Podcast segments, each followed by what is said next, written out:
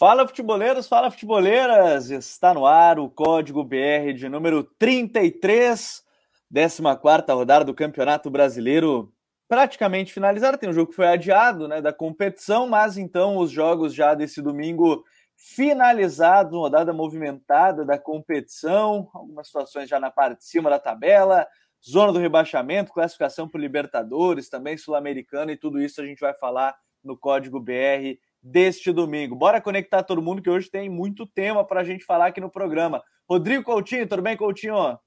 Fala, Gabriel, tudo bem com você? Um forte abraço aí para você, para o Caio, para o Raí, para a galera que nos acompanha aqui em mais um Código BR. Rodada terminou quente, né? Esse choque rei aí foi muito quente. Vamos falar bastante desse e dos outros jogos também. Vamos falar sobre esses jogos e os outros também. Muita coisa para a gente comentar. Essa rodada terminou agora há pouco, né? Com o choque com o clássico rei aí, o, o Ceará vencendo Fortaleza por 3 a 1 Teve, terminou agora há pouquinho também Atlético Goianiense e América Mineiro, empate 1 a 1 mas vamos lá. Raí Monteiro, tudo bem, Raí? Tudo certo? Fala, Gabriel. Um abraço para você, Coutinho, para o Caio. Tava fazendo aquele tweet, né, para dar uma divulgada e ver se o Caio dá um RT aí para eu ganhar uns seguidores, porque ele é o nosso influencer da bola, né? Então quero ver se eu aumento um pouquinho aí a minha pequena taxa de seguidores. Mas brincadeiras à parte, mais uma rodada de Brasileirão aí com bastante coisa legal para a gente discutir, né? Acho que o principal tópico aí dentro de campo é a atuação do Flamengo, né? Que jogo o Flamengo fez contra o Corinthians em Itaquera nesse domingo, uma atuação no primeiro tempo, né? Depois foi um, um, um, treino, né? A etapa final, mas o primeiro tempo muito, muito bom, né? De lembrar aquele melhor Flamengo lá atrás de 2019. Então a gente vai falar, entre outras coisas, disso também. Com certeza, é, e já, a gente já vê nos comentários, para quem está acompanhando ao vivo, diretamente no YouTube, quem não está, inclusive está aqui na, na descrição do vídeo e na descrição do episódio do podcast, a minutagem, se você quiser ouvir sobre algum jogo específico, é só você olhar ali a, a minutagem. Caio Alves, aqui devemos a honra de sua presença no podcast hoje para falar de Brasileirão, não? É, pra... Brasileirão fica em segundo plano. A gente fala né, da vida um pouquinho, fofoca um pouco, e aí do Brasileirão a gente vai falando aos poucos. Fala, Gabriel, Coutinho, o Raí, que acho que tá no spa, né, com esse novo look aí pra gente. É, falar, né, de, de Brasileirão. Rodada boa, rodada, como falou o Coutinho, quente aí, com, com principalmente no, no Choque Rei, agora no Ceará e Fortaleza também. Vamos falar da, dessa rodada. É, eu sei que isso parece um, um, roupão, mas é um cobertor, porque tá um frio aqui na minha casa, velho. Tá maluco. É, o frio pegando aí São Paulo, Porto Alegre, Rio de Janeiro. O frio chegou, o frio tá chegando por aí. Acho que o único que tá com mais tranquilo é o Coutinho. O Jonathan também em casa estar tá mais tranquilo no camisetinha curta. Só a gente que tá sofrendo no frio. Bom, senhores, a rodada terminou agora há pouco, lembrando o Fluminense Juventude foi adiado, porque o Fluminense estava jogando a Copa do Brasil nesse sábado, mas o campeonato ele tem neste momento Palmeiras líder com 32 pontos, seguido pelo Atlético Mineiro com 31, Fortaleza e Bragantino 27 fecham o G4, Flamengo tem 24, mas dois jogos a menos, então poderia chegar a 30 ainda com seus dois jogos a menos, Atlético Paranaense 23. O Ceará chegou a 22 pontos, Santos 19, Atlético Goianiense 19, aí nós temos Bahia, Corinthians e Fluminense com 17, Juventude 16, Inter 15, Esporte 14, Cuiabá 13, e aí na zona do rebaixamento neste momento, são Paulo 12, América Mineiro 11, Grêmio 7 e Chapecoense 4. Eu sei que tem muita coisa para a gente falar da rodada, mas vamos começar justamente pelo jogo que terminou agora há pouco, que foi o Clássico Rela no Castelão, Ceará 3, Fortaleza 1. E o Coutinho, primeiro tempo que terminou com a impressão de que Fortaleza ia, assim, teve no mínimo ali 4, 5 chances nos primeiros 10, 15 minutos, não conseguiu aproveitar, depois veio o segundo tempo um pouco é, melhor do Ceará, veio a virada, mas teve chance do Fortaleza antes. Um jogo muito movimentado, em que pese o gramado. Olha, parabéns aí ao gramado do Castelão, que mais uma vez consegue impedir uma partida de alto nível. O Mendonça, que o diga, estava indignado, terminou ali chutando grama, chutando todo mundo, porque não gostou nem um pouco de como estava o gramado do Castelão, né, Coutinho? Pois é, né? O gramado lamentável mais uma vez, né? Aquela cena lá, né? Aquela imagem do, da, do, da, aquela questão do, do corner ali, né? Não tinha grama ali, era só barro, buraco, enfim. Lamentável, mas assim, falando do jogo especificamente, foi um jogo de muito reviravolta, né? É, o Fortaleza foi muito melhor dos primeiros 30 minutos, vai, vamos botar aí. Aí depois o Ceará começou a equilibrar. O início do segundo tempo, Fortaleza continuou melhor.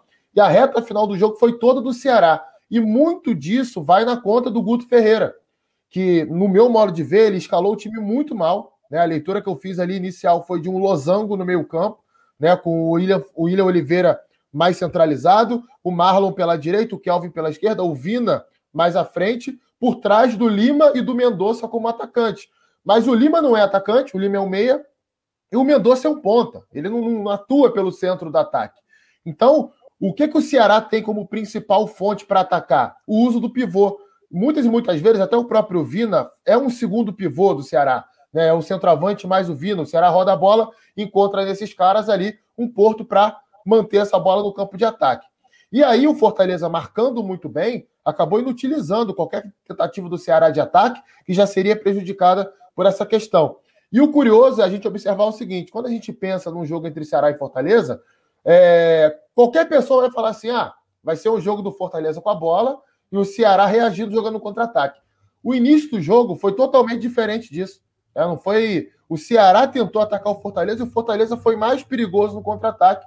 Inclusive, criou várias oportunidades dessa forma, abriu o placar, e aí, à medida que o Guto foi entendendo que aquilo que ele planejou não foi dando certo, ele foi mexendo no time. Ainda no primeiro tempo ele desfez essa formatação, aí no intervalo ele volta com o Kleber, e aí o Ceará vai crescendo no jogo e voltando a ser aquele Ceará que é forte. O Ceará do contra-ataque e o Ceará da bola parada ofensiva. Foi dessa forma que fez o segundo e o terceiro gol. Um belo jogo, acho que foi um bom jogo. Fortaleza não jogou mal. Inclusive, a gente olha o placar e pode parecer que o Ceará foi muito melhor. Não foi. Acho até que o Fortaleza, no somatório dos 90 minutos, foi superior ao Ceará. Mas quando o Ceará equilibrou o jogo e, e teve as oportunidades, foi mais contundente. É, um lance exprime perfeitamente o que foi o jogo. Um pouco antes do segundo gol do Ceará, do, do gol da virada, o David faz uma jogadaça, invade a área e dá uma pancada no ângulo. O Richard faz uma grande defesa. Logo depois o Ceará vai lá e vira o jogo. Belo jogo. Acho que quem viu esse clássico aí não se arrependeu até o final, Gabriel.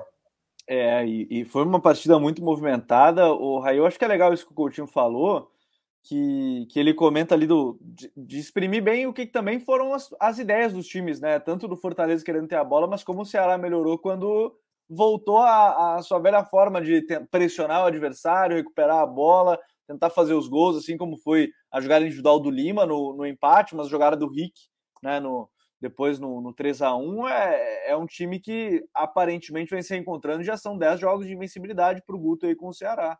É uma marca bastante interessante, né? Esses 10 jogos já sem perder. E acho que o Coutinho fez um resumo é, perfeito do que foi o jogo. 25, 30 minutos mesmo ali de. Eu lembro de, até de olhar nas estatísticas, né? Nas estatísticas. E ali por volta do minuto 25, o Fortaleza tinha 10 finalizações. Então, uma média de uma finalização a cada dois minutos e meio ali, mais ou menos, né? É um volume muito grande. E, de novo, foi um Fortaleza que perdoou demais, né? O jogo contra o Corinthians foi um jogo muito assim também, né? O Fortaleza faz 1 a 0 massacra, finaliza, cria muitas chances e acaba ganhando só por 1 a 0 naquela ocasião. Até depois que o Fortaleza. E é um gol no começo naquele jogo, né? E o Fortaleza vai criando e, e naquele momento, né, vendo o jogo, se tinha a sensação de que, pô, Fortaleza vai sair daqui com uns 3, 4 hoje. E eu tive essa sensação de novo hoje, ao longo do, dos 20, 30 minutos ali do jogo contra o Ceará. E o gol meio que cai do céu, né, pro Ceará no final do primeiro tempo, porque não era uma boa atuação do time do Guto até aquela, aquela altura do jogo. E o Coutinho é, falou bem em relação às mudanças, né? A, a saída de um pivô para ter ali o, o Mendonça mais solto na frente com o Lima, às vezes com o Vina tentando chegar, mas um time com muita dificuldade para ganhar esses duelos por cima, para conseguir uma saída é, mais direta mesmo em alguns momentos, né? Muita dificuldade de se estabelecer no campo de ataque. E aí, no segundo tempo, a partir dessas mudanças também já citadas, o time consegue um equilíbrio um pouco maior. É, acho que o Fortaleza também baixou demais o ritmo, baixou muito, muito mesmo. Talvez com uma sensação de que poderia definir o jogo a qualquer momento no segundo tempo e tem, de fato, a, a, grande chance, né, que é essa finalização também citada, que o Richard faz uma belíssima defesa do David, né, se não me engano, o chute, uma bola que vem por baixo, se não me engano, é um passe do Matheus Vargas, ele traz para dentro, finaliza e o Richard pega bem. E ali na sequência do jogo, numa bola parada, vem a virada e depois numa jogada muito bonita, né, do Rick. Curiosamente, dois jogadores que entraram no time do Guto Ferreira conseguiram marcar a diferença fazendo gols. Eu também concordo com a leitura de que o Fortaleza foi melhor ao longo dos 90 minutos mas o Ceará acabou sendo muito eficiente, né? Que é muito a marca desse time do Guto. É um time muito competitivo e muito eficiente. E assim foi mais uma vez para quebrar um mini tabu que se estabeleceu no clássico e, e manter a sua invencibilidade, né? Um time que vem fazendo um campeonato bastante consistente, como imaginado. Bom, e, e para a gente seguir falando do, do, campeonato, né? Eu acho que tem um jogo também, um não, né? Foram muitos jogos assim, clássico nacional, clássico regional, né? A gente veio Fortaleza e, e Ceará, a gente teve aí Flamengo e Corinthians, que a gente vai falar, obviamente, mas teve um que abriu a rodada, né? Que foi o São Paulo e Palmeiras, o Caio, e foi um jogo que, enfim, é, é claro que muita gente vai estar focada apenas na questão da polêmica da arbitragem e, e dos lances também capitais, mas de maneira geral, assim, do, do jogo em si, o que, que te pareceu a partir do empate em 0 a 0 entre, entre São Paulo e, e Palmeiras no choque rei? Um jogo em que, como todos os, os que o, o, São Paulo empatou, saiu derrotado, é engraçado que o São Paulo, na maioria das, das partidas, ele joga melhor, ou se não melhor, em, em, nível parecido ao rival. E contra o Palmeiras não foi diferente, nesse caso foi superior. A partida foi até teve uma, uma surpresa né, por parte do Crespo que, que mudou a estrutura do time, é, tanto em questão ali numérica, né, que jogou naquele 4-4-2 enquadrado, ou 2-2-2, quem que preferir, e também deixou a estrutura menos rígida, né, posicionar o ataque, com o jogador se movimentando um pouquinho mais, sobretudo o Gabriel Sara, o Igor Gomes, que é, mais ou menos atuando como era com o Diniz. Evidentemente que não da mesma forma, né? Porque com o Diniz era é, é, é sempre se aproximando no setor da bola, mas você via menos rigidez ali na, na, na, estrutura. E foi onde os dois jogadores, junto com o Rigoni e o Marquinhos na dupla de ataque, causaram essa confusão. Acho que o jogo passou muito pelo meio-campo, com o Zé Rafael e o Danilo, que se perderam justamente por, por essas referências porque não sabia se fechava o centro, né, nas costas ou na frente com, com os dois meias e com os dois atacantes, e os, os dois laterais também tendo que cuidar, junto com os zagueiros, do, dos, dos atacantes, tendo as progressões dos laterais, então causou um pouco essa, essa confusão nas referências dos jogadores do Palmeiras. E aí o São Paulo acabou ganhando superioridade é, em relação a isso na partida.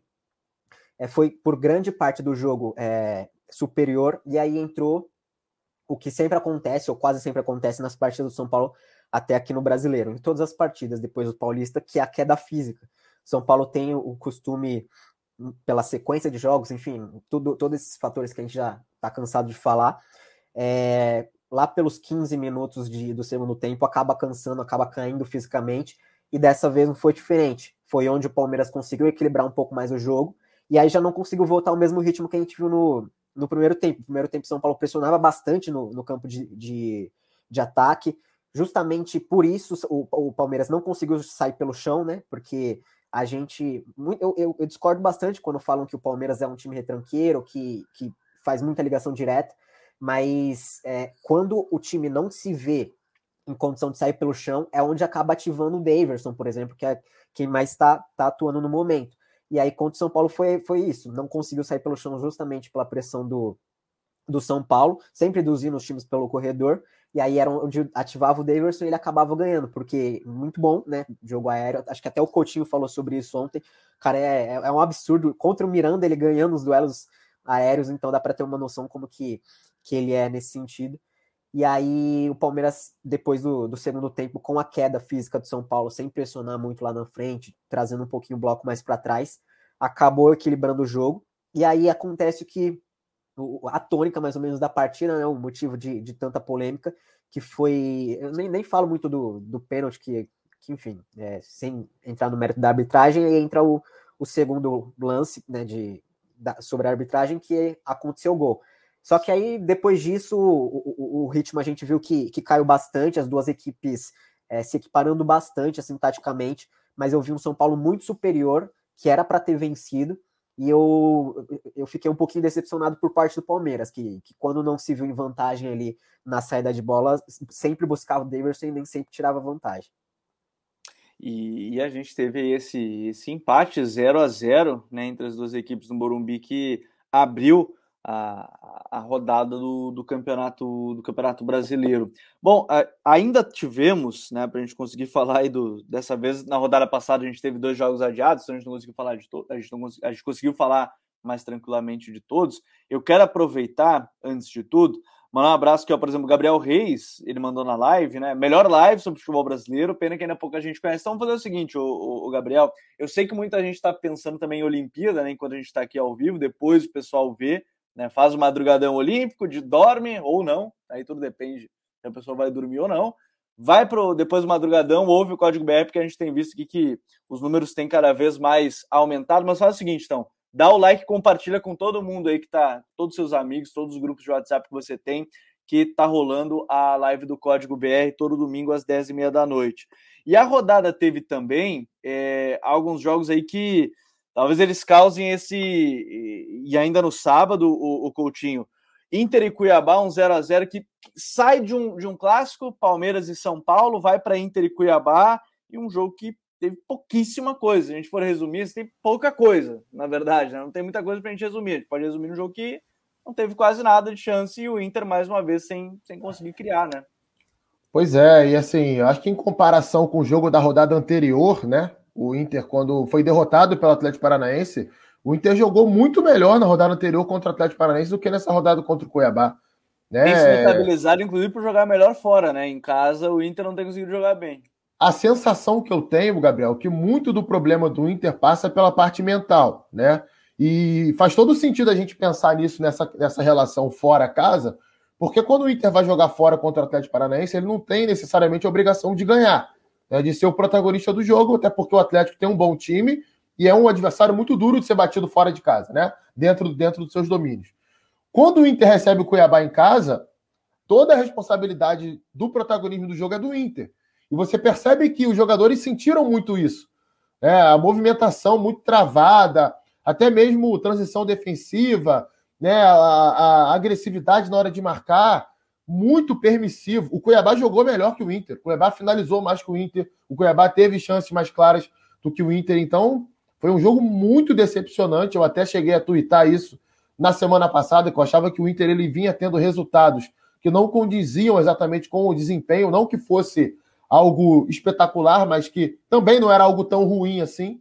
Né? O Inter fez alguns bons jogos aí nesse período em que não conseguiu vitórias, mas dessa vez não. Dessa vez até mereceu perder. O Cuiabá foi um time mais organizado, começou ali com o Losango no meio-campo, depois é, o Jorginho soltou mais o time, PP fez um bom jogo, é, Cleison fez um bom jogo, o Jenison perdeu uma grande chance, é, o próprio Cleison perdeu uma boa chance também. PP deu um chute muito perigoso na reta final do jogo.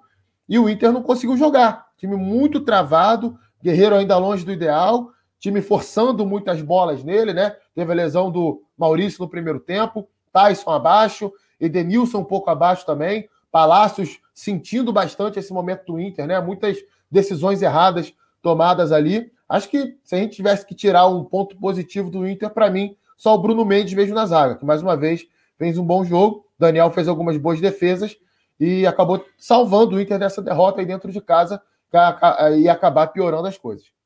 É, e, e, dentro dessa ideia aí, o, o, Bruno Mendes ele tem sido uma peça que foi fundamental. Pro, porque é bem verdade, o Inter não faz gols, não tem sofrido, né? A gente tinha comentado isso alguns programas atrás, se não me engano, que era sobre o Inter querer parar de tomar gol. O problema é que não está conseguindo fazer parou de tomar gol, mas por enquanto, acho que nos últimos seis, sete jogos tem dois gols marcados e tem sido aí problema aí para o Internacional. Né? E ainda, o, o, no sábado, eu quero só mandar um abraço também para quem fez a tabela de sábado, que inventou de juntar os horários. Né? Parabéns, parabéns, aí botar um jogo às sete, às oito e às nove, sendo que nem tinha mais jogo às cinco, né? Podia ter colocado cinco, sete, nove, tranquilamente, não ia ter problema, não ia ter, mas tudo bem, Vamos lá. Dito isso, o, o Raí, também tem um outro, um outro detalhe, um outro jogo que foi muito bom, né? Ou, ou pelo menos se esperava que fosse melhor até, mas enfim, por parte do Grêmio, talvez os, o ponto o, o, ponto que quase conquistou ali fica aquela situação, pô, será que consegue? Será que não? A situação do Grêmio ela parece mais complicada. O Bragantino chegou, venceu em casa, conseguiu um resultado, não foi um jogo fácil, é verdade, mas 1 a 0 Bragantino e a situação do Grêmio fica complicada e do Bragantino segue galgando suas posições lá em cima, né? É, é verdade. É, é, só rapidinho sobre o tópico anterior. É, o, a, a, mesma organização que faz essa tabela aí, né? Um jogo às nove, um jogo às oito. um jogo às 7, um jogo às 8, outro jogo às 9. É a, é a mesma organização do mesmo campeonato que traz um ex-árbitro para apitar jogos, praticamente, né? que foi o que aconteceu num, num, desses jogos de sábado aí. Mas enfim, é, sobre esse jogo aí entre, entre Grêmio e Bragantino, é, eu acho que os jogos do Grêmio me lembram muito aquele, aquele meme do Lédio Carmona, né? O que você espera, Lédio, do jogo de hoje? Ah, espera um jogo terrível. E é isso, né, cara? Os jogos do Grêmio são jogos muito ruins de se assistir, porque é um time com muitas dificuldades. É, é um time que tem ali seus bons jogadores, né? O, o Jean-Pierre, que o Caio gosta muito, inclusive apelidou ele de Riquelme é, algum tempo atrás. É, o Darlan, que é um cara que eu gosto bastante. Enfim, tem bons jogadores o Grêmio, mas é um time muito sem confiança, né? Acho que pelo momento, pela, pelo, pelo momento da tabela, um time que ganhou um jogo em 12 que tem muita dificuldade em criar chances. O, o Grêmio acertou uma finalização contra o gol do Bragantino em 90 minutos. É claro, não foi um jogo fácil. O Grêmio é um time que tenta se defender bem e não dá para esperar outra coisa, né? Principalmente por conta do seu treinador. Não dá para esperar que o Grêmio vai ter domínio sobre o adversário, que vai criar muitas chances, que vai ser muito perigoso. Desde o retorno do Felipão, é, além desse jogo do sábado, eu tinha visto também aquele contra o Fluminense, que foi outro jogo horroroso, né? 1x0 pro Grêmio, um gol no finalzinho de pênalti, um gol do Pinari, se não me engano. Isso. E foi um jogo horroroso também. Então é isso, cara. O Grêmio vai tentar sobreviver no campeonato calçado numa defesa sólida e tentando encontrar uma bola, um momento de inspiração do Jean-Pierre, que não acontece faz muito tempo. É, um momento, um pênalti, como nesse jogo contra o Fluminense, um momento em que o Diego Souza possa decidir alguma coisa, o Borja parece que está chegando agora, precisamos ver qual vai ser esse Borja, se vai ser o do Palmeiras, se vai ser o do Atlético, o do, do Júnior Barranquilha, que fez muitos gols né, nessa temporada, enfim. É, se o Filipão vai querer ficar botando bola na área para ele toda hora, também não vai funcionar, é, né? Até porque, se não me falha a memória, o Borja não jogou com o Filipão no Palmeiras, né? Acho que não foi titular. Com o Filipão foi o Davidson. O é, o Davidson titular, mas eu não lembro se eles coincidiam de, de se eles coincidiram de trabalhar juntos porque o, o Borja saiu do Palmeiras depois de um tempo, né? Que até vai para o Júnior, ele fica ali do, quase duas temporadas e volta. Mas é, o Grêmio pouquíssimas expectativas nesse campeonato. Como eu disse, na, pelo menos na minha visão, vai ser um time que vai tentar ser defensivamente sólido e ganhar o jogo ali numa bolinha ou outra. Quanto, quanto ao Bragantino, é, é, um time que, mesmo quando não faz grandes jogos, no sentido de ter muito volume, de criar muitas oportunidades, é um time que mantém muito seu padrão, né? um time que atua muito dentro do seu padrão, então sempre pressiona a saída de bola. Um dos times que pressiona muito bem a saída de bola no campo de ataque, sempre tenta uma construção trocando passes, fazendo triangulações, buscando tabelas. É, dessa vez o Eric Ramires de novo titular, e, e é muito interessante esse ponto, né? O Barbieri tem, tem é, mudado muito né, o, o meio-campo, ele tem usado muito as peças que ele tem à disposição. Então, seja Lucas Evangelista e, e Raul, que em tese é a dupla de, de titulares, seja o, o, Eric Ramires, que entra em um contexto específico, seja é, o próprio Jadson, que jogou contra o Independente Del Vale, foi titular no primeiro jogo da Copa Sul-Americana. Então, ele tem usado bastante as peças, né, e o time não perde muito as suas características. E destacar também, né, para finalizar, o Praxedes, né? Como caiu bem o ex-jogador do Internacional no Bragantino. É, é, claro que o Claudinho fez um campeonato brasileiro excelente, foi eleito o craque do Brasileirão com muita justiça, na minha visão, mas o torcedor do Bragantino deve estar sentindo muita falta do Claudinho, não, porque o Praxedes tem jogado muita bola, né? Dois gols, duas assistências nesse período curtinho aí de só oito jogos, participação muito efetiva em, em criação de jogadas, no trabalho sem bola também de marcação tem sido um jogador bastante completo, né? um grande reforço que o Barbieri encontrou. E, e o Bragantino, mesmo quando não amassa, mantém seu padrão e vai conseguindo pontos, né? Para o objetivo do time, que na minha visão é voltar. É voltar, não. É disputar a Copa Libertadores da próxima temporada. Tá muito bem nessa estrada o Bragantino. Quem está acompanhando a live já né, compartilha aí com os amigos, né? Quem está ouvindo depois também espalha, né? Que está ouvindo o código BR, marca a gente se tem alguma coisa que você gostaria que a gente trouxesse a mais também aqui no, no podcast. Mas sabe, o, o Caio, essa rodada eu, eu esperei um pouco mais para o pessoal ir chegando para a gente poder falar um pouco mais sobre esse jogo, porque eu acho que tem duas nuances da gente falar de Flamengo e Corinthians, tem os dois lados, né, para a gente comentar. Tem o lado do, do, do próprio trabalho do Silvinho e tem o lado do Renato. E eu quero começar pelo trabalho do Silvinho para ti. Né? Depois a gente fala um pouco mais sobre o trabalho do Renato né, que é o início ainda, né? São cinco jogos, mas já tem muita coisa com a cara dele e tudo mais. Mas o Corinthians, é, por exemplo, você acha que o Silvinho e, e, ele pode vir a melhorar porque vai, vão entrar Juliano e Renato Augusto? ou esse time, por enquanto, é, é isso? É, é, não vai fugir muito dessa ideia, é a linha de quatro fixa lá atrás, é tentar uma vitória pessoal com o Mosquito, é o Jô agora participando mais com o pivô. O que, que falta para esse Corinthians que no início até deu aquela sensação de que poderia crescer, mas depois estagnou geral esse time e hoje perdeu mais uma em Itaquera. Eles têm Sim. uma vitória em Itaquera, se eu não me engano, Silvinho, né?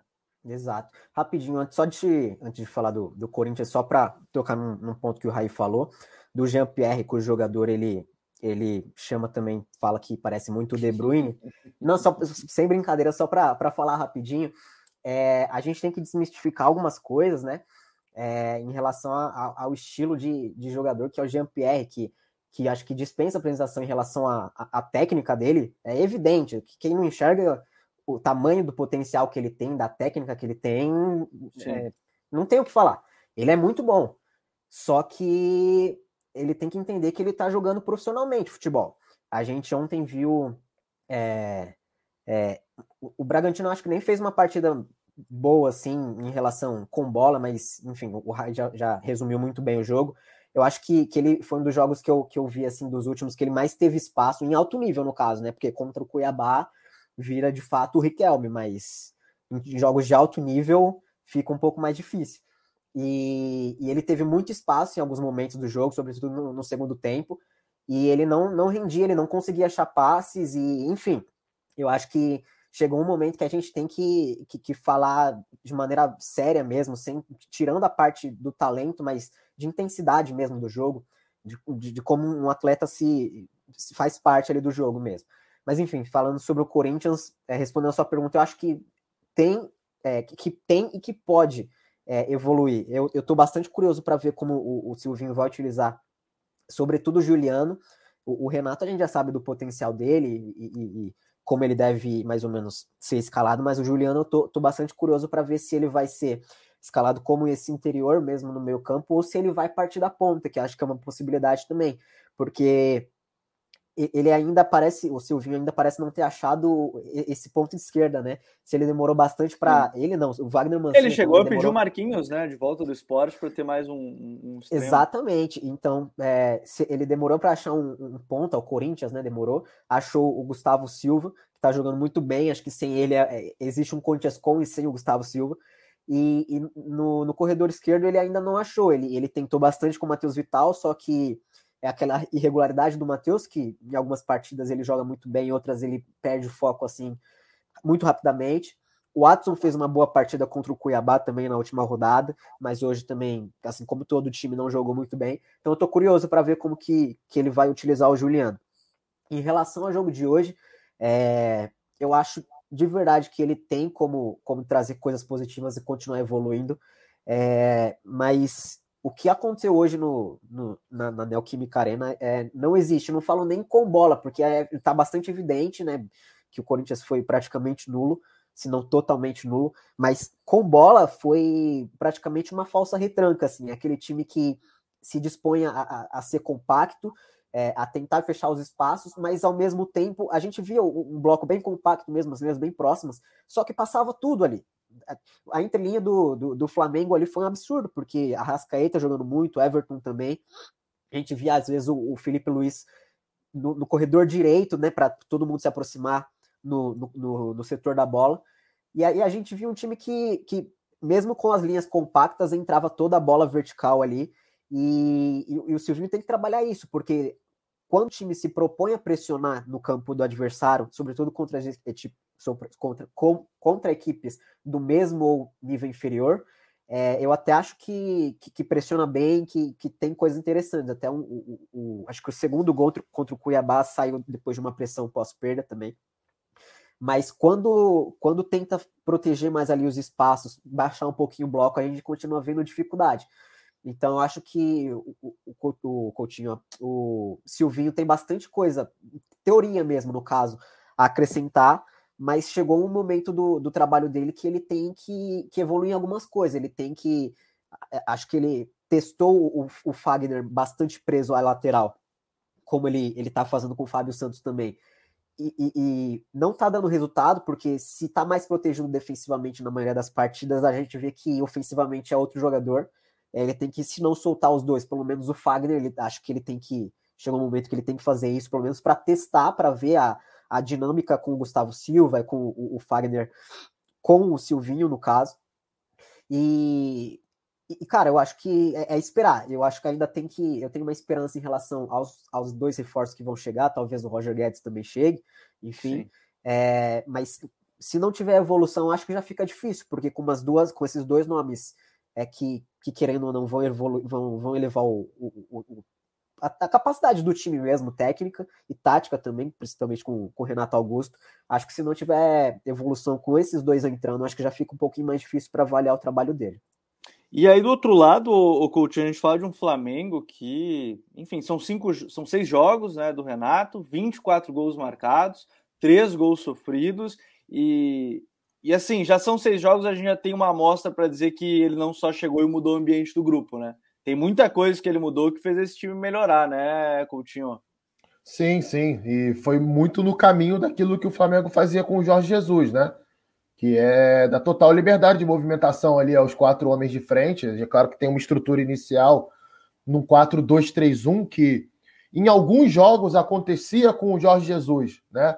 O Flamengo jogou a maioria dos jogos com, com o JJ num 4-4-2, mas, por exemplo, na final da Libertadores contra o River, o Flamengo jogou no 4-2-3-1, com o Bruno Henrique pela esquerda, e naquela ocasião não foi nem o Everton Ribeiro pela direita, foi o Arrascaeta pela direita. Depois trocou e o, e o, e o, e o Gabigol como centroavante. Mas eles não guardam posição, né? Primeiro pelo nível técnico, é absurdo que esses quatro jogam ali, né? O Flamengo deu uma é, é um pouco de sorte, mas também planejamento de dar tiro certo no mercado, de trazer jogador que decide jogo, né? Que é acima da média tecnicamente, mas o, o, é um encontro perfeito ali de características, de momento da carreira, né? Eles gostam muito de jogar pelo clube, é muito nítido isso, né? Você percebe isso no comportamento deles dentro de campo, mas é uma total liberdade de movimentação e é muito curioso o quanto é, esses jogadores são inteligentes taticamente. Que ao mesmo tempo que existe essa desordem, entre aspas, né? Do jogador poder se movimentar, você percebe que os espaços estão sempre bem ocupados. Tem sempre alguém dando profundidade, tem sempre alguém na entrelinha, tem sempre alguém pela direita, pela esquerda. Quando não os laterais. Pela direita é mais fácil, né? Porque o Isla está sempre passando, mas pela esquerda é, há essa preocupação, porque o Felipe Luiz não é esse lateral de ficar atacando no corredor toda hora. Às vezes ele vai por ali, mas às vezes é o Bruno Henrique que está ali, às vezes é até o Gabigol que faz isso, sai da área, vai para o lado esquerdo, aí o Rascaeta entra, o Bruno Henrique vai por dentro, entra na área. E o Diego e o Arão muito bem por trás, né, comandando ali as pressões pós-perda. É um time que está é, evoluindo, está crescendo, está se azeitando. Poderia até ter enfiado uma goleada no Corinthians hoje, se no segundo tempo fosse um pouco menos. É, tivesse um pouco menos de preciosismo na hora de, de definir as jogadas, né? Sempre um passo a mais, uma finalização mais bonita, uma tentativa de uma jogada mais rebuscada, mas, cara, nada a, a falar negativamente do time do Flamengo. O Renato tem uma participação muito boa na questão de recuperar alguns jogadores, a parte mental. Você vê o Gustavo Henrique e o Léo Pereira são totalmente diferentes desses jogos. É o que o Gustavo Henrique está jogando, o que o Léo Pereira vem jogando, o próprio Michael. É muito diferente, sabe? É muito acima daquilo que eles vinham demonstrando. E o torcedor rubro-negro, ele, ele pensa no que pode vir por aí e projeta títulos, projeta ótimas atuações. É, e acho que ninguém pode duvidar que o Flamengo hoje é o principal candidato ao título brasileiro. Ah, o Flamengo, se vencer os dois jogos atrasados, ele não fica na primeira colocação. Ok, não fica. Mas fica a um confronto direto do Palmeiras e a um confronto direto do Atlético. O que o Flamengo está jogando hoje? Alguém duvida que o Flamengo possa vencer o Atlético? Possa vencer o Palmeiras? Acho que não. Por isso eu digo que, é, mesmo estando bem atrás na tabela de classificação, mesmo se vencer os dois jogos atrasados, não assumir a ponta, hoje, hoje, dia 1 de agosto, o Flamengo é o principal candidato ao título brasileiro. E entrou muito forte, né, Rai, nessa briga, porque mesmo que o time é, tenha outras frentes, né, tem Copa do Brasil, tem, tem Libertadores, o Renato já falou, inclusive, que para o jogo de volta do ABC vai usar, é, conversou com o Brás, Marcos Braz vai mandar um time totalmente alternativo para ele ter uma semana cheia de tra trabalho. É um elenco muito forte, né? E isso credencia muito nessa briga que a gente está comentando de, de, chegar, né? Porque os dois jogos atrasados, mas é bem que o Coutinho falou, dois jogos atrasados ficar um ponto com esse elenco que tem o Flamengo é, é muito complicado você segurar, né? É difícil, nem ele vai, né? Nem o Renato vai para Natal para esse jogo da volta. Exato. E a atitude correta, né? 6 a 0 na ida, aproveitar essa semana cheia que vai ser muito difícil de se repetir, né? Porque o Flamengo tem uma chave muito acessível na Copa Libertadores, vai pegar o adversário mais fraco das oitavas de final.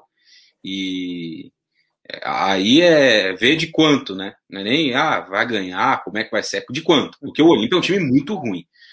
É, aí tem a Copa do Brasil, que depois é sorteio, né, para definir a partir das quartas e o Campeonato Brasileiro. Então, é, vai demorar muito para que o Renato tenha aí uma semana livre. Então, essa ideia de aproveitar isso aí, acho que é, que é bem interessante, sim.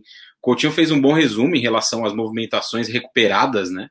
Muito daquela dinâmica que a gente via com Jesus, do, do, dos, do Arrascaeta, do Everton Ribeiro, do Bruno Henrique, e a recuperação também é, anímica desses jogadores, né? Todos eles parecem que exalam confiança nesse momento, algo que não acontecia com o treinador que, que foi demitido há pouco tempo, né? Com o Rogério. O, o time de fato melhorou muito e um espaço de tempo muito pequeno, né? A gente vê o Bruno Henrique no nível de atuação muito melhor do que ele vinha, do que ele vinha jogando. A gente vê o Everton Ribeiro fez um grande jogo hoje, muito melhor do que vinha atuando também. E acho que, além de todos esses pontos aí que os amigos já citaram, é, queria destacar também o nível de, de pressão, de intensidade do Flamengo sem a bola. Hoje foi um negócio incrível, né? O Flamengo recuperou muitas vezes a bola dentro do campo de ataque. Muitas vezes é, induzindo a erro, pressionando, fazendo o Corinthians dá o chutão, fazendo o Corinthians errar passe, como no lance do primeiro gol, por exemplo, né? Uma bola que o Arão sobe, pressiona, recupera, e aí o Everton Ribeiro chuta de fora e faz o gol. Então é o Flamengo que realmente tem mostrado um nível de atuação bastante interessante, né? Claro que tem que pesar o adversário, o Corinthians é um time muito, muito, muito frágil nesse momento, mas é, o, o, os jogos do Flamengo têm sido muito bons e nesse momento é de fato o grande favorito a ganhar não só o Campeonato Brasileiro, mas todas as outras disputas que tem pela frente aí. Como eu disse, na Libertadores tem uma chave bastante acessível.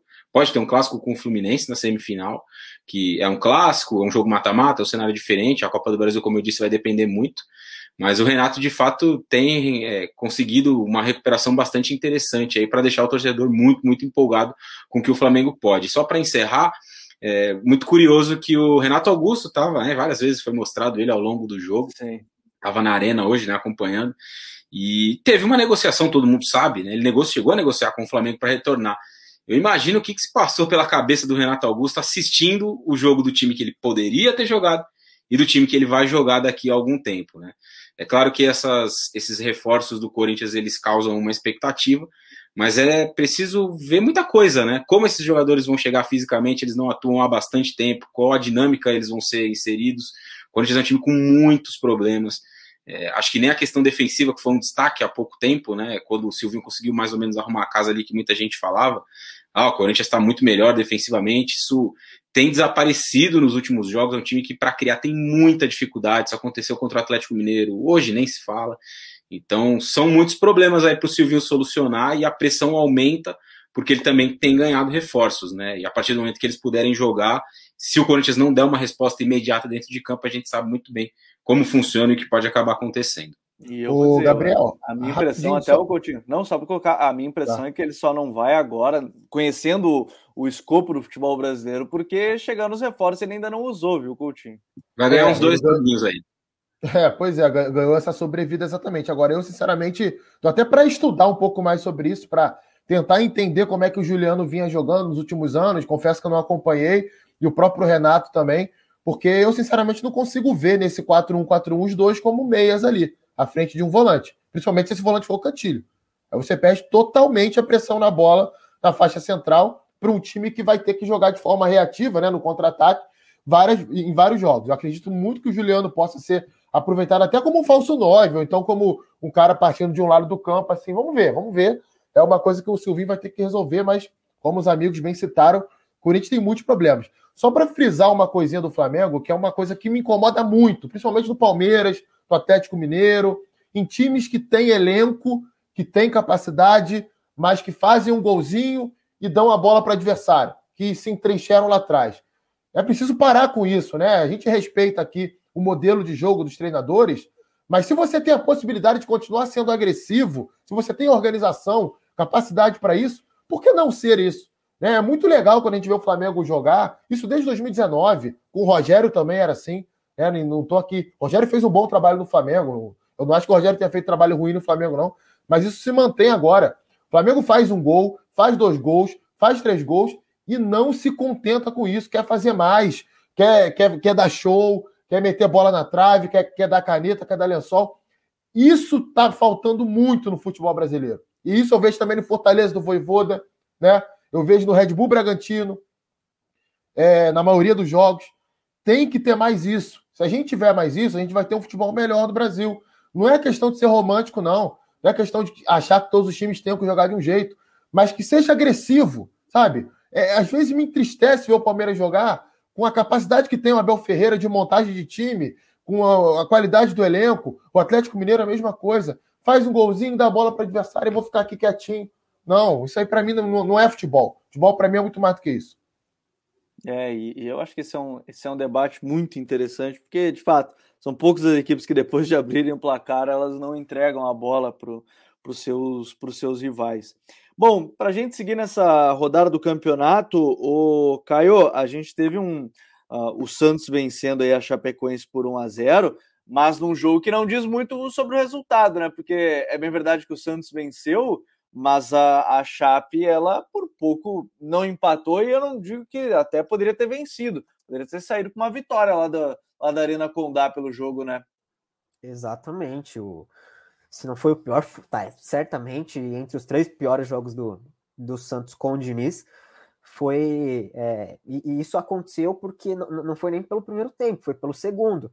É porque é, no, no, primeiro tempo o Santos até que ele, né, pela, pela, pelo confronto de ideias entre Jair Ventura e Diniz, a gente já sabia mais ou menos como o que esperar. E foi o que aconteceu no primeiro tempo. Santos pressionando bastante, é, trabalhando muito com a bola, ficou maior parte do tempo com a bola.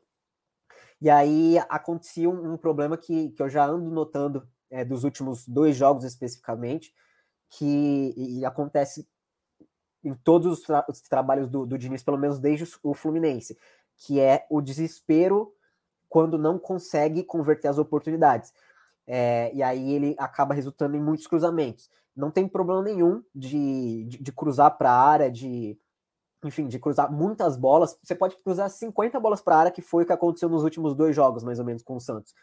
Desde que você tenha um pretexto para isso. É, não, não adianta muito você ter um Caio Jorge ou agora um Marcos Leonardo na área e ficar cruzando bola, como acontecia com o Lucas Braga, com o Felipe Jonathan. É, eu já não, não vejo muito sentido.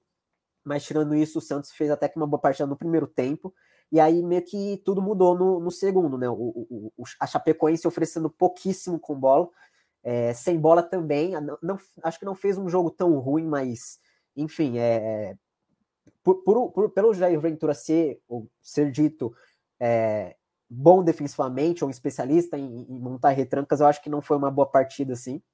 O problema Mas... é que ele ainda não venceu, né? São Exato. Tem, jogos tem, na Chape não ganhou nenhum ainda. Tem, tem, esse detalhe. E aí no segundo tempo mudou, muito pela entrada do, do, do Perotti, que, que eu não entendi porque o Anselmo Ramon entrou de titular hoje, porque acho que o Perotti ainda gera muito mais jogo é, e pode oferecer muito mais para a Chapecoense com gol e também com, na, na sua função mesmo do que o, o Anselmo. Mas enfim, isso é uma escolha do treinador.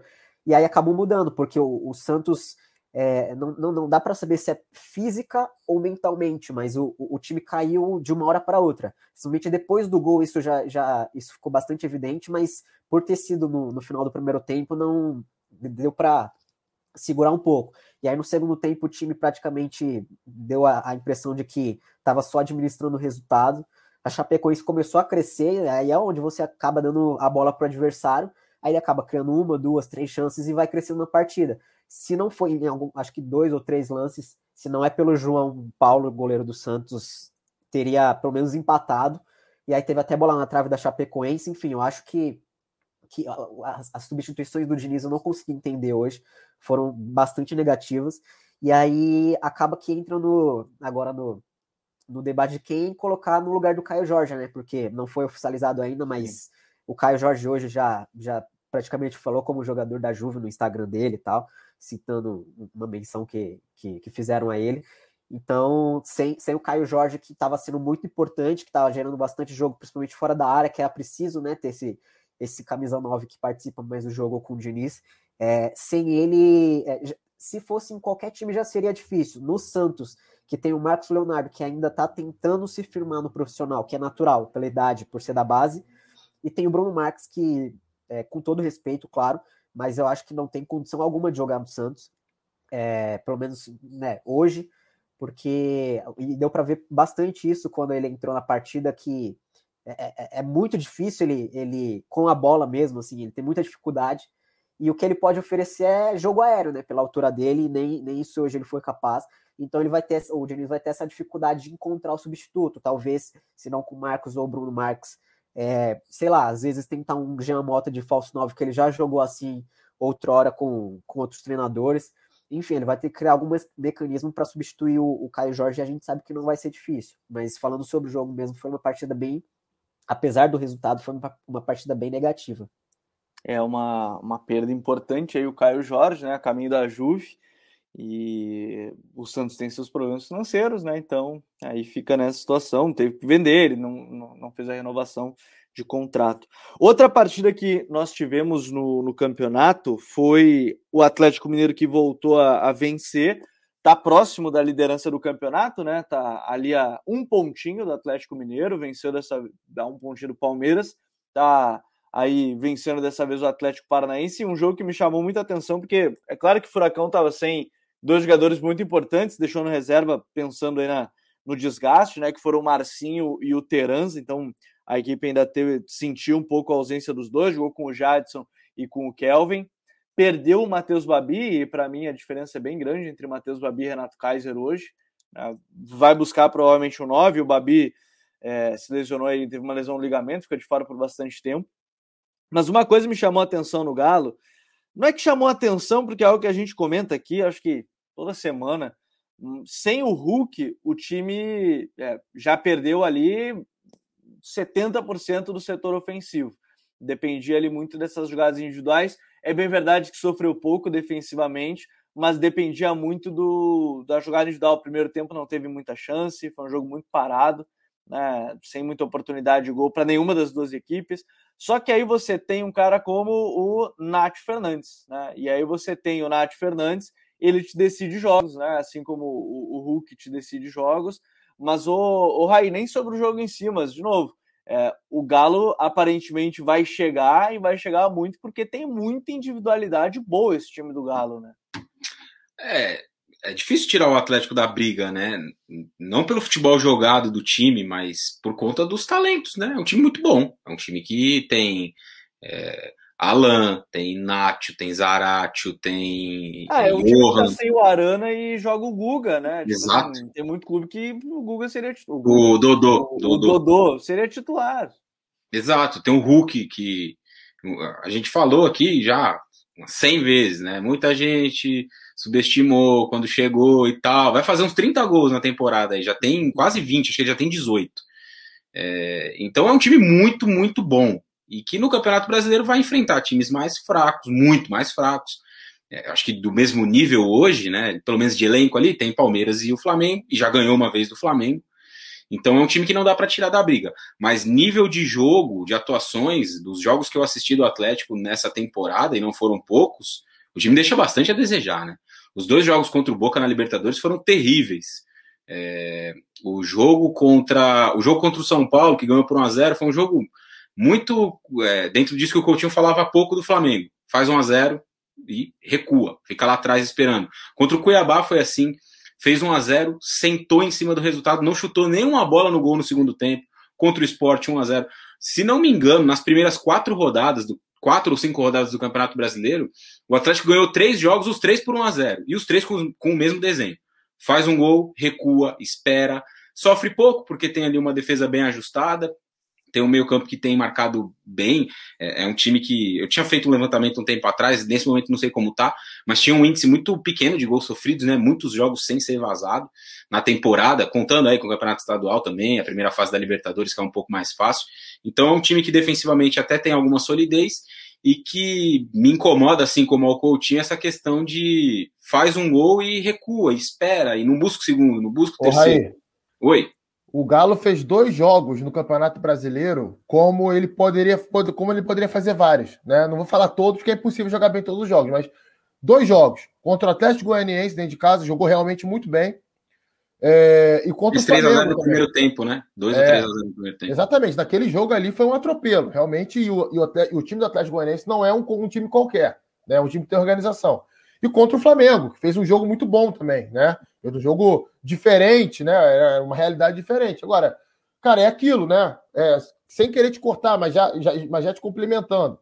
É, a gente olha a tabela, se a gente for passar todo o código BR olhando a tabela e elogiando ou criticando o time pela posição na tabela, pontuação no campeonato, não precisa a gente estar tá aqui. A gente só vai dizer, ó, ganhou tá bom, empatou tá mais ou menos, perdeu não tá legal. A gente analisa o desempenho, o rendimento do time.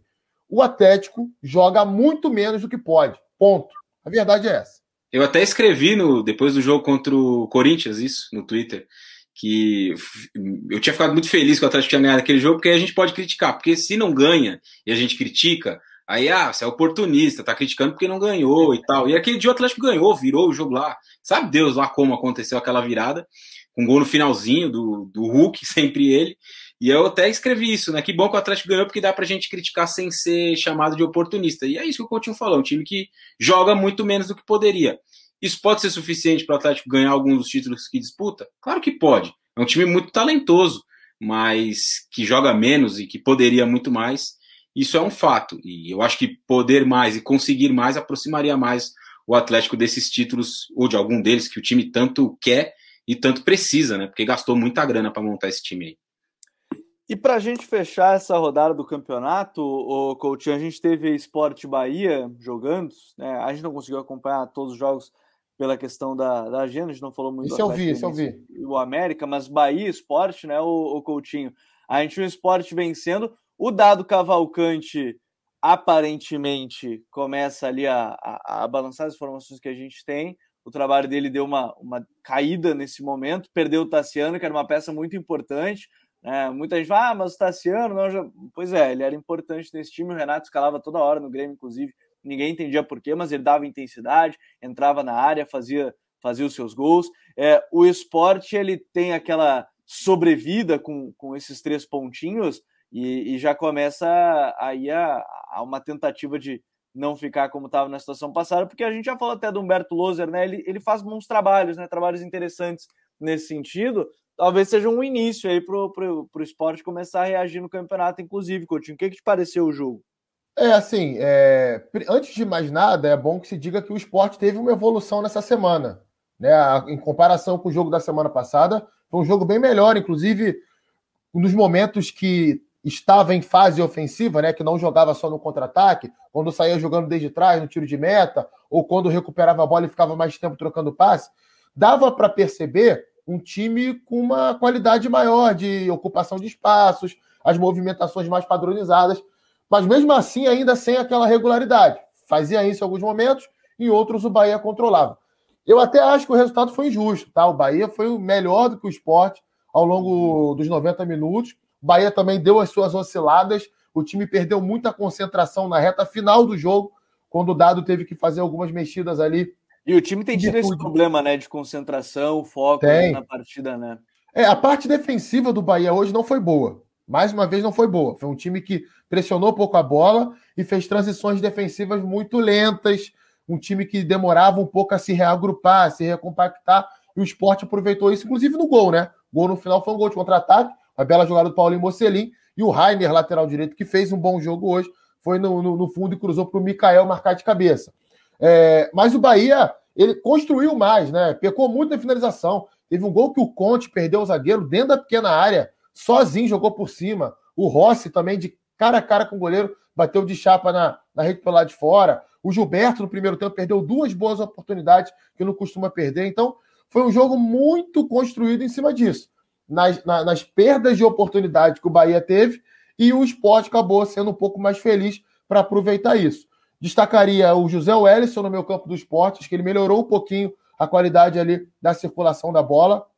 O próprio Paulinho Mocelin, que vem jogando bem, nos últimos jogos. É, a dupla de zaga do esporte, muito bem, mais uma vez. Rafael Thierry Sabino e o Maílson, né? Que vem crescendo, vem dando segurança ao time. Mas o Bahia, acho que assim, tem que ter paciência. Nesse Campeonato Brasileiro, a gente tem dois bons exemplos de times que não fosse essa regra de mandar embora treinador, teriam mandado embora.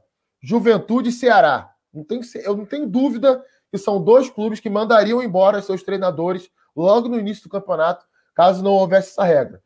É, teve a, a, continuidade, tanto o Marquinhos Santos quanto o Guto Ferreira reencontraram o caminho, colocaram o carro no trilho, porque já conheciam o elenco, já começaram a dar ali sequência esse time. Acho que o Bahia é um caso parecido. O trabalho do Dado Cavalcante não é um trabalho ruim. Ele tem alguns pontos ali que a gente pode debater, mas é, é, acho que o Dado Cavalcante é, nesse momento, o técnico certo para o Bahia. Pegou o time na reta final do Brasileirão do ano passado, o time fadado ao rebaixamento, conseguiu recuperar, é, montou um time mais ofensivo para essa temporada, perdeu jogadores importantes e vai tentar recuperar o time aí é, nessa sequência de Campeonato Brasileiro. O momento é ruim, é, mas tem que ter um pouquinho de paciência. Eu acho que o Bahia daqui a pouquinho vai começar a ganhar mais pontos. Só, diga, diga, Raí. Não, só para complementar, é, eu acho que essas turbulências no meio do caminho elas são naturais, né? No Campeonato Brasileiro de pontos corridos. O Bahia fez bons jogos nessa temporada. O jogo do Bahia contra o Palmeiras no Allianz Parque é um jogo muito bom do time do Dado, que por muito, por muito, Merecia muito ganhar. Exato, merecia ganhar o jogo. Foi 3 a 2 para o Palmeiras, mas o Bahia foi melhor ao longo dos 90 minutos. Então não é possível que o, o Bahia fez 3 a 0 no Santos na estreia. Então não é possível que o, um time que ganhou do Atlético Paranaense quando o Atlético Paranaense estava invicto, se, se, não me engano. Então não é possível que um time que fez esses bons jogos no Campeonato Brasileiro que nesse momento tem um contexto um pouco negativo por conta dos desfalques, uma sequência ruim, a, a, confiança baixou, você tem que pegar esse trabalho, jogar fora e recomeçar. Tem que dar confiança para que o treinador tente reerguer é, o time dentro do campeonato. Só queria complementar isso.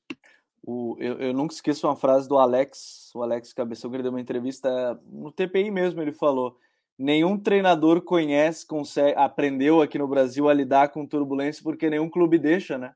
Chegou a turbulência, demite. Então nenhum treinador sabe lidar com turbulência. E eu lembro que ele cita o exemplo do Diniz no São Paulo, na primeira grande, grande turbulência que ele teve, foi, foi demitido. E só para a gente fechar o podcast, já que o, o Coutinho falou do, do Marquinhos Santos Juventude, vou até passar essa para o Caio, vai ter que se remontar, né? Porque sem o artilheiro do campeonato e o cara que fez o quê? 80%, 70% dos gols do time na, na competição, o Juventude vai ter que se remontar aí no meio do caminho também, né, Caião? Exatamente. Juventude, é, como você falou, acho que foi de fato 80% dos gols é, marcados pelo Matheus e, e, e o, o, Juventude, como o Coutinho bem disse, eu acho que é, ele, ele, soube se, se encontrar novamente na competição, né? Porque, como, como ele bem disse, é, era para o Marquinhos ter caído ali no, no, Lógico, levando em consideração que a gente acompanha do futebol brasileiro, futebol brasileiro há muitos anos. É, é ele tinha chegado no momento que já parecia entregar pouco, que, que ia estagnar o, o, o projeto, o time, o trabalho, e aí ele soube remontar de fato o cenário. Só que aí vai acabar que é, é difícil, cara, você ter um, um, centroavante, um atacante que garante grande parte do, ou quase todos, né? Os gols da, da equipe marcada no campeonato, ele vai ter que encontrar. Aí vai. Como a janela tá aberta para para contratação lá de fora, tem que ver se o Juventude vai ter a capacidade e o dinheiro para contratar, porque eu acho que é muito difícil, ou vai ter que encontrar no elenco, ou a, a, o mercado aqui interno, né? Mas enfim, vai ter que vai ter trabalho porque não é, não é fácil, independente do jogador, não é fácil você encontrar um cara que, que garanta tantos gols como o Matheus estava garantindo para o Juventude. É, o Matheus Peixoto estava garantindo os gols para a equipe do Juventude. Senhores, vamos fechar uma hora de podcast hoje, foi muito bom aí, mandar um abraço ao Noel Martins, ganhou mais um inscrito, valeu Noel, espero que ele não tenha sido o único, abraço, se você gostou do episódio, pegou no finalzinho, compartilha com os amigos, abraço para o Gabriel Reis, Joab Santos, o Lucas Rangel, o pessoal que participou aqui na, no, no podcast, no Código BR, se você está acompanhando a live ao vivo no domingo ou então ouvindo o podcast depois. Caio, grande abraço e me diga, é sempre um prazer te ter aqui no podcast, viu? Não se lesione tanto. Vou deixar, o prazer é meu. Abraço, Gabriel, Coutinho, Raí. Confidencial um, um detalhe aqui, que para deixar o pessoal já esperto próximo domingo.